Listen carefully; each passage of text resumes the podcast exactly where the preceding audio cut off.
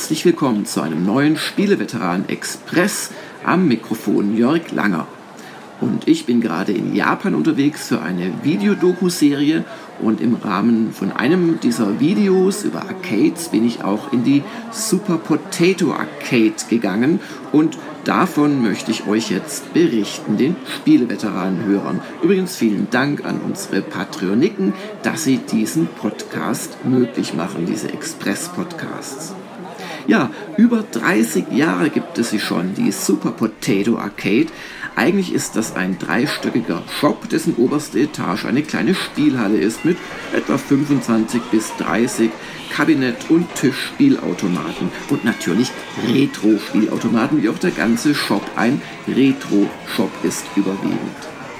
Im Rahmen des erwähnten Projekts habe ich in diesem äh, Shop ein Interview geführt, habe mich umgesehen, habe über MSX-Tapes äh, gestaunt und über die original verpackten japanischen PC-Spiele, die es in einer kleinen Ecke gab. Groß ist der Laden nicht und Achtung, äh, im dritten Stock, eben wo die Arcade ist, äh, da wird fleißig geraucht, was einen deutschen Besucher zu heftigen Schimpfattacken verleitet hat. So sind wir halt am besten fangt ihr aber erstmal in den ersten Stockwerken an, denn dort gibt es eben vor allem Gebrauchtspiele zu kaufen, aber auch Plüschfiguren, auch erstaunlich viele Nahrungsmittel, also so Cup-Nudels und so weiter mit Spielebezug und oftmals äh, Retro-Spielebezug. Das ist wirklich sehr lustig. Vor allem aber gibt es hier Spiele, wie gesagt, MSX-Tapes, Gameboy-Seltenheiten, aber auch neumodischen Tant wie GameCube-Controller. Und alles äh, oder fast alles davon ist so in Zellophanhüllen verpackt, selten in der Originalpackung und entsprechend äh, auch in der Regel nicht so hoch bepreist.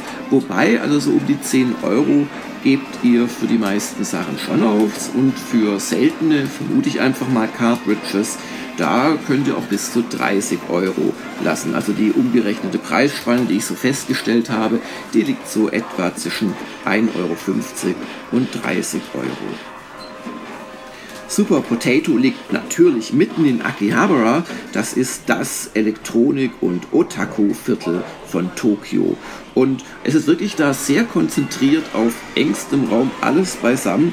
Also es ist ein ganz unscheinbarer Treppenhauseingang, leicht zu übersehen. Da muss noch erstmal in den dritten Stock hoch und im dritten, vierten und fünften ist dann der Super Potato Shop Arcade Dingens. Und gerade mal 20 Meter äh, rechts davon habe ich mir äh, am selben Tag 228 GB V30 Speicherkarten für zusammen 80 Euro gekauft. Also wirklich ein Schnäppchen. Übrigens, äh, eine davon hat mich nochmal einen Tag zuvor 100 äh, Ungrad Euro gekostet im äh, Big Camera äh, Elektronik Store. Also ruhig mal ein bisschen gucken. Dürft halt nur nicht auf Garantie hoffen, zumal ihr dann eh schon wieder in Deutschland seid, wenn die SD-Card nicht mehr funktioniert. Und ein paar Meter weiter nach links, da habe ich vier Tage vorher eine Privatvorführung in einem Ninja Made Café bekommen. Natürlich alles für die Videos, aber einfach um euch zu demonstrieren, wie nah hier alles beisammen liegt.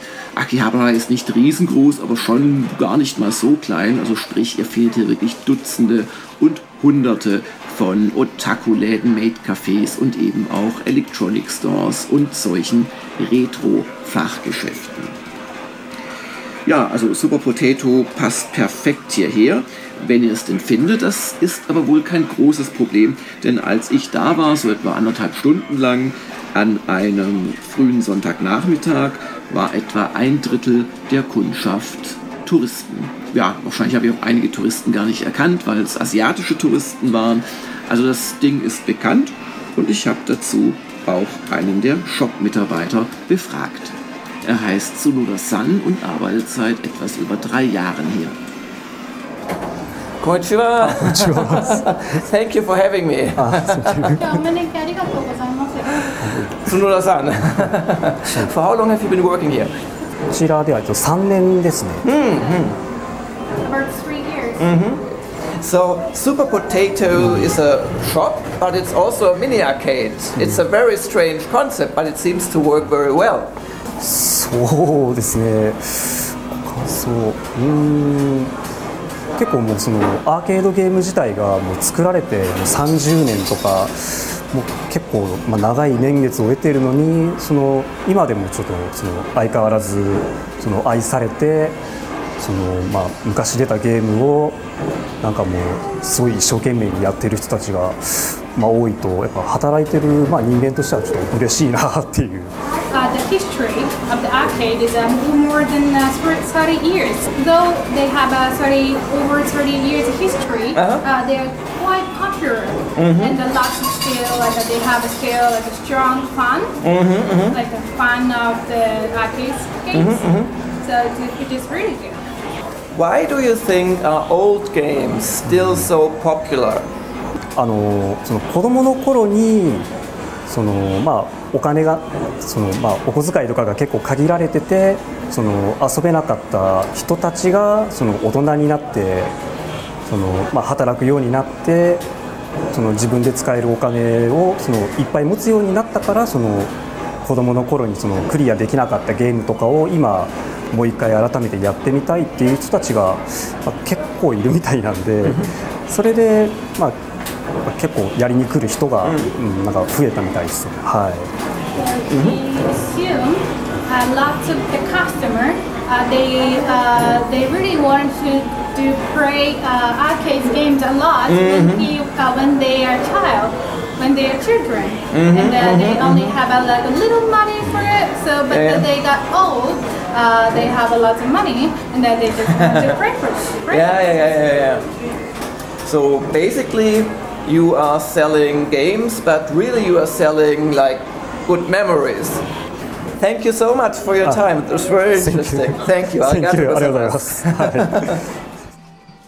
Ja, ich meinte ja gerade, dass die Spiele überwiegend in äh, Plastiktüten sind. Das stimmt für die älteren Sachen zu einem großen Teil. Aber auch selbst da gibt es alte Game Boy Advance Module zumindest, die ich im Karton gesehen habe.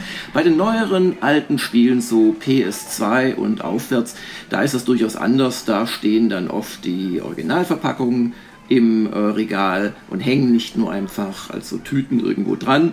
Und vereinzelt sind sie sogar noch eingeschweißt. Und äh, die Japaner sind eh immer sehr darauf bedacht, äh, sauber und hygienisch alles zu machen. Das heißt, die Spiele, die ich gesehen habe, und seien es uralte NES-Steckmodule, die äh, sehen wirklich tiptop aus. Ja, also äh, das ist ein wirklich guter Tipp, wie ich finde, für Retro-Freunde, die Super Potato Arcade. Wie gesagt, im obersten Stock dann die eigentlichen äh, Spiele, die man spielen kann für ein paar, also 100 Euro wirft man in der Regel, äh, 100 Euro, 100 N wirft man in der Regel ein.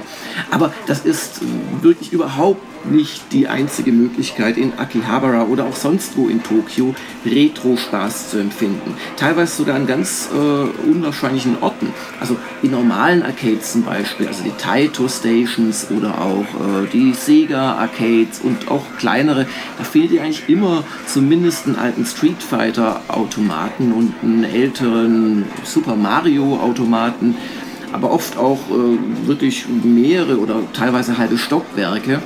Aber es gibt noch ganz andere Plätze. Also zum Beispiel habe ich mich mal auch im Zuge der Japan-Dokus, bla bla bla, habe ich mich in so eine Betting Range äh, getraut. Kennt man auch aus der Yakuza-Spieleserie.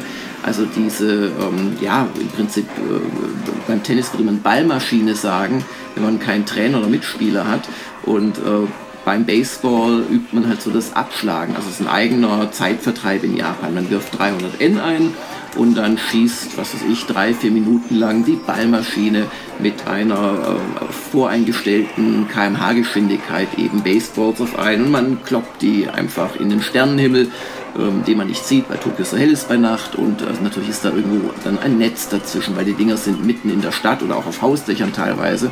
Und äh, lange Rede, kurzer Sinn, in dem äh, Betting Range, wo ich war, da war auch, also wirklich also ein halbes Dutzend, mindestens eher ein Dutzend von Retro-Spiele-Automaten aufgestellt. Wahrscheinlich wurden die mal angeschafft, als sie noch nicht Retro waren, aber auch da kann man wunderbar Galaxien spielen oder weiß der Teufel was.